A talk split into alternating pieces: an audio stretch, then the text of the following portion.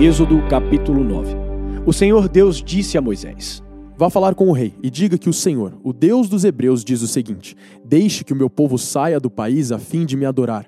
Pois, se você não deixar e continuar impedindo que ele vá, eu o castigarei com uma doença horrível que atacará todos os seus animais, isto é, os cavalos, os jumentos, os camelos, os gados, as ovelhas e as cabras. Farei diferença entre os animais dos israelitas e dos egípcios, e não morrerá nenhum animal dos israelitas. Eu, o Senhor, marquei um prazo. Farei isso amanhã.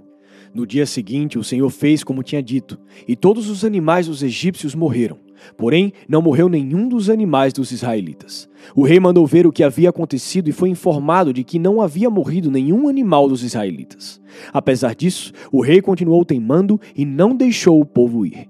Então, o Senhor Deus disse a Moisés e a Arão: Peguem punhados de cinza de um forno e que Moisés jogue essa cinza para o ar diante do rei do Egito.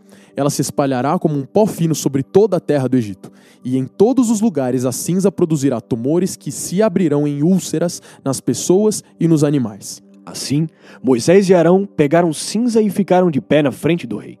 Moisés jogou a cinza para cima e ela produziu tumores, que viraram úlceras nas pessoas e nos animais. Os mágicos não puderam aparecer diante de Moisés, porque eles e todos os outros egípcios estavam cobertos de tumores. Porém, o Senhor Deus fez com que o rei continuasse teimando. E como o Senhor tinha dito a Moisés, o rei não atendeu o pedido de Moisés e Arão. O Senhor Deus disse a Moisés: Amanhã cedo vá se encontrar com o rei e diga-lhe que o Senhor, o Deus dos Hebreus, diz o seguinte: Deixe que o meu povo saia do país a fim de me adorar.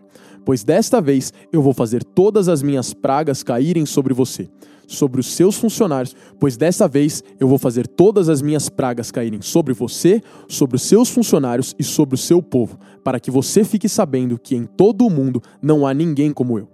Se eu tivesse atacado você e o seu povo com doenças, você já teria sido completamente destruído. Mas estou deixando que você viva para mostrar a você o meu poder e para fazer com que o meu nome seja conhecido no mundo inteiro. Você ainda continua orgulhoso e não quer deixar o meu povo ir. Porém, amanhã, a esta hora, eu vou fazer cair uma chuva de pedra tão forte como nunca houve igual em toda a história do Egito. Portanto, agora, mande recolher o seu gado e tudo o que você tem no campo. Se as pessoas e os animais que estiverem no campo não forem para casa, quando cair a chuva de pedra, todos eles morrerão.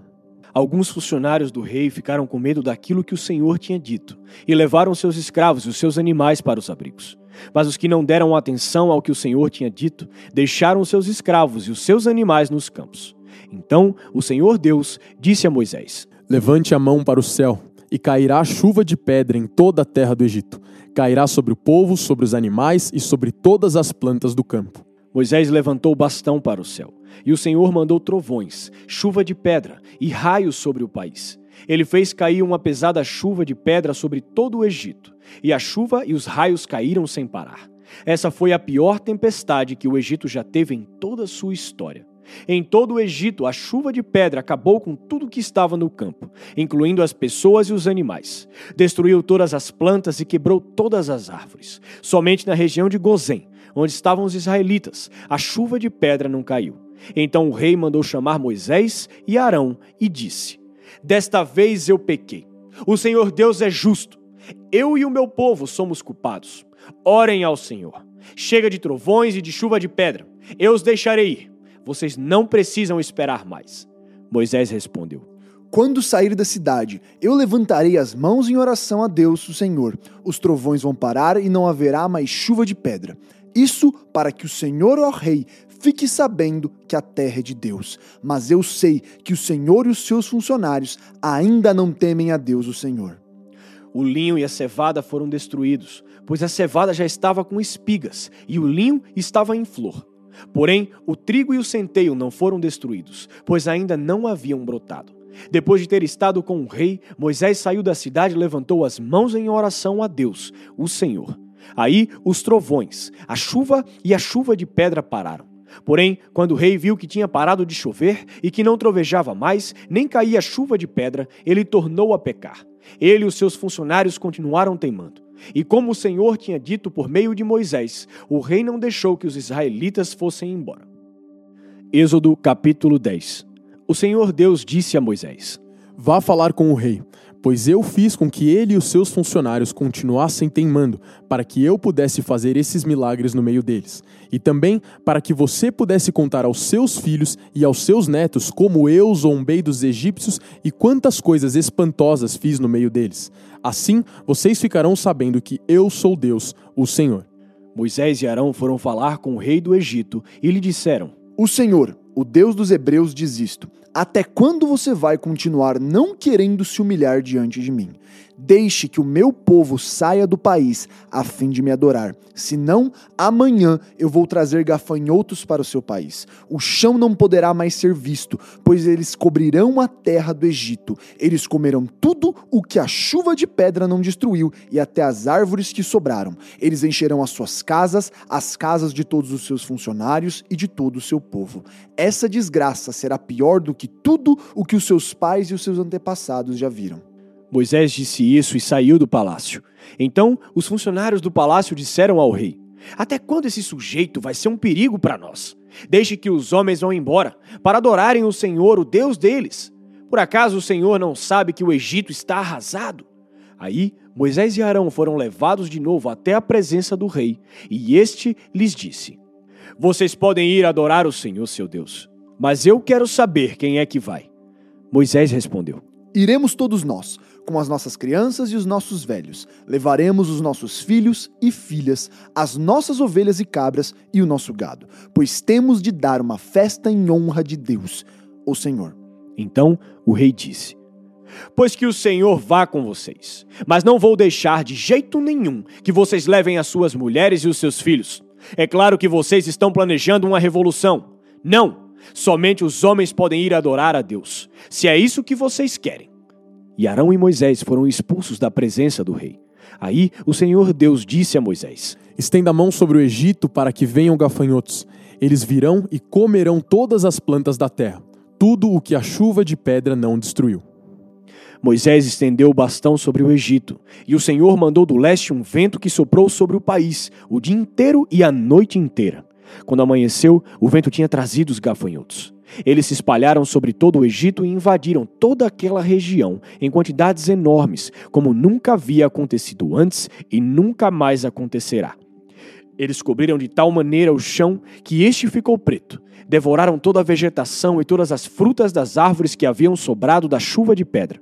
Em todo o Egito não sobrou nada verde nas árvores e nas plantas.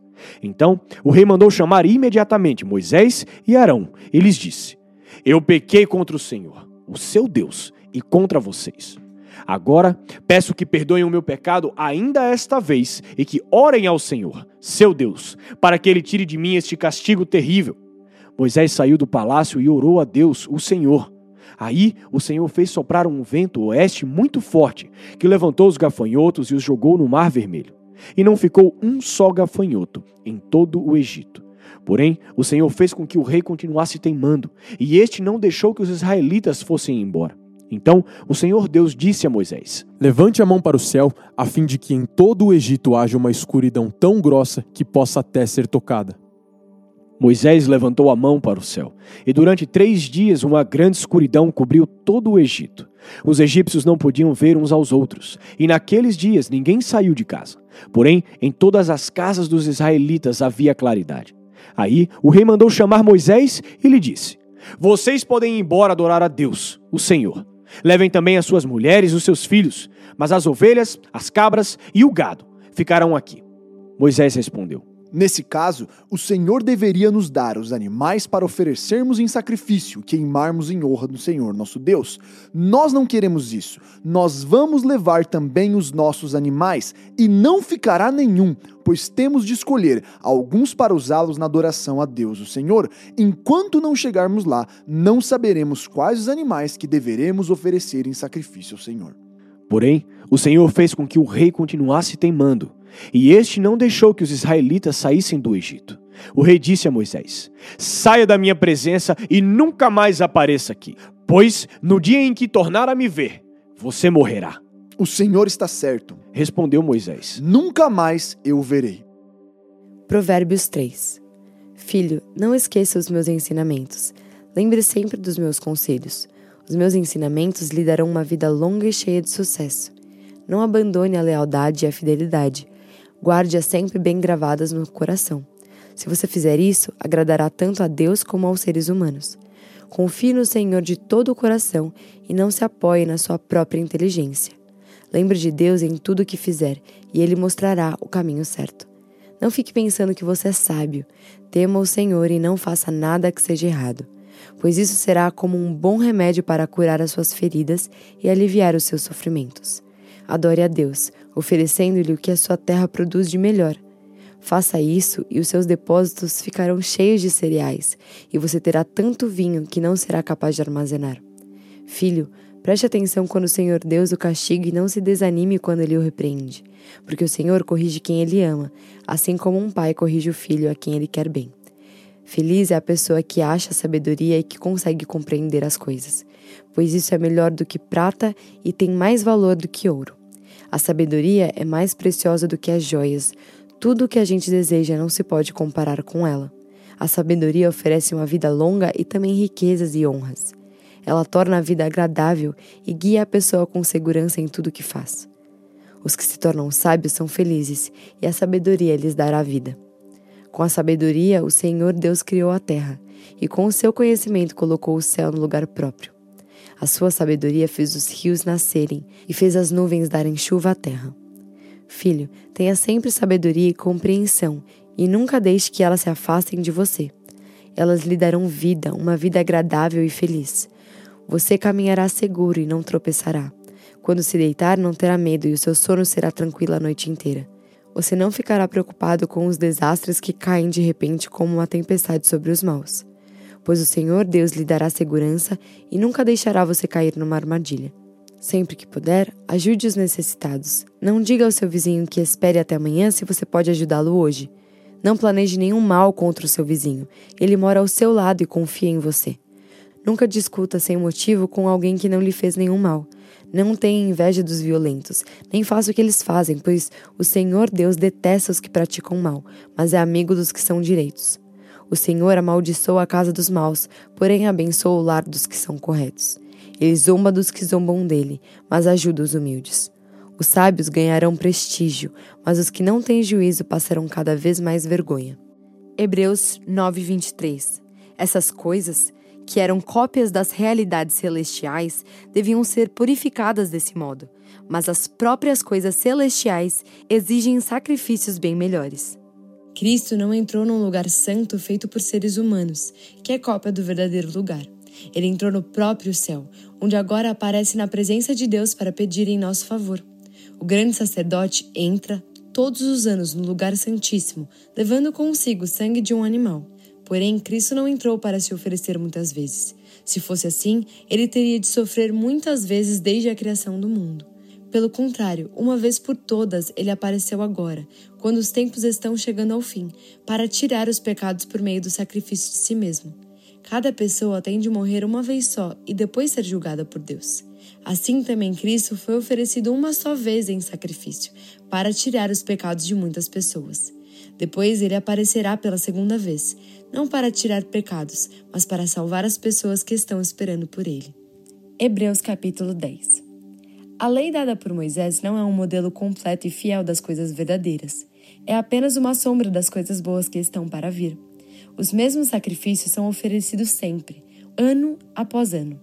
Portanto, como pode a lei, por meio desses sacrifícios, aperfeiçoar as pessoas que chegam perto de Deus? Se as pessoas que adoram a Deus tivessem sido purificadas dos seus pecados, não se sentiriam mais culpadas de nenhum pecado, e todos os sacrifícios terminariam. Em vez disso, esses sacrifícios realizados ano após ano servem para fazer com que as pessoas lembrem dos seus pecados, pois o sangue de touros e de bodes não pode de modo nenhum tirar os pecados de ninguém. Por isso, Cristo, ao entrar no mundo, disse: Tu, ó Deus, não queres animais oferecidos em sacrifícios nem ofertas de cereais, mas preparaste um corpo para mim. Não te agradam as ofertas de animais queimados inteiros no altar, nem os sacrifícios oferecidos para tirar pecados. Então eu disse: Estou aqui, ó Deus. Venho fazer a tua vontade, assim como está escrito a meu respeito no livro da lei. Primeiro ele disse: Tu não queres sacrifícios ou ofertas de animais. E não te agradam as ofertas dos animais queimados inteiros no altar, nem os sacrifícios oferecidos para tirar pecados. Ele disse isso embora todos os sacrifícios sejam oferecidos de acordo com a lei. Depois ele disse: Estou aqui, ó Deus, para fazer a tua vontade. Assim Deus acabou com todos os antigos sacrifícios e pôs no lugar deles o sacrifício de Cristo. E porque Jesus Cristo fez o que Deus quis, nós somos purificados do pecado pela oferta que ele fez, uma vez por todas, do seu próprio corpo. Todo sacerdote judeu cumpre todos os dias os seus deveres religiosos e oferece muitas vezes os mesmos sacrifícios, mas estes nunca poderão tirar pecados. Porém, Jesus Cristo ofereceu só um sacrifício para tirar pecados, uma oferta que vale para sempre, e depois sentou-se do lado direito de Deus. Ali, Jesus está esperando até que Deus ponha os seus inimigos como estrado, debaixo dos pés dele. Assim, com um sacrifício só, ele aperfeiçoou para sempre os que são purificados do pecado. E o Espírito Santo também nos dá o seu testemunho sobre isso. Primeiro, ele disse: Quando esse tempo chegar, diz o Senhor, eu farei com o povo de Israel esta aliança. Porei as minhas leis no coração deles e na mente deles as escreverei. Depois ele disse: não lembrarei mais dos seus pecados, nem das suas maldades. Assim, quando os pecados são perdoados, já não há mais necessidade de oferta para tirá-los. Por isso, irmãos, por causa da morte de Jesus na cruz, nós temos completa liberdade de entrar no lugar santíssimo. Por meio da cortina, isto é, por meio do seu próprio corpo, ele nos abriu um caminho novo e vivo. Nós temos um grande sacerdote para dirigir a casa de Deus. Portanto, Cheguemos perto de Deus com um coração sincero e uma fé firme, com a consciência limpa das nossas culpas e com o corpo lavado com água pura. Guardemos firmemente a esperança da fé que professamos, pois podemos confiar que Deus cumprirá as suas promessas. Pensemos uns nos outros, a fim de ajudarmos todos a terem mais amor e a fazerem o bem. Não abandonemos, como alguns estão fazendo, o costume de assistir às nossas reuniões. Pelo contrário, animemos uns aos outros e ainda mais agora que vocês veem que o dia está chegando. Pois se continuarmos a pecar de propósito, depois de conhecer a verdade, já não há mais sacrifício que possa tirar os nossos pecados. Pelo contrário, resta apenas o medo do que acontecerá, medo do julgamento e do fogo violento que destruirá os que são contra Deus. Quem desobedece à lei de Moisés é condenado sem dó à morte, se for julgado culpado depois de ouvir o testemunho de duas pessoas, pelo menos. Então, o que será que vai acontecer com os que desprezam o Filho de Deus e consideram como coisa sem valor o sangue da aliança de Deus que os purificou? E o que acontecerá com quem insulta o Espírito de Deus que o ama? Imaginem como será pior ainda o castigo que essa pessoa vai merecer, pois sabemos quem foi que disse: Eu me vingarei, eu acertarei as contas com eles. E quem também disse: O Senhor julgará o seu povo. Que coisa terrível é cair nas mãos do Deus vivo. Lembrem do que aconteceu no passado.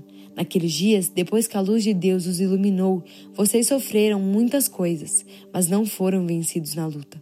Alguns foram insultados e maltratados publicamente, e em outras ocasiões vocês estavam prontos para tomar parte no sofrimento dos que foram tratados assim.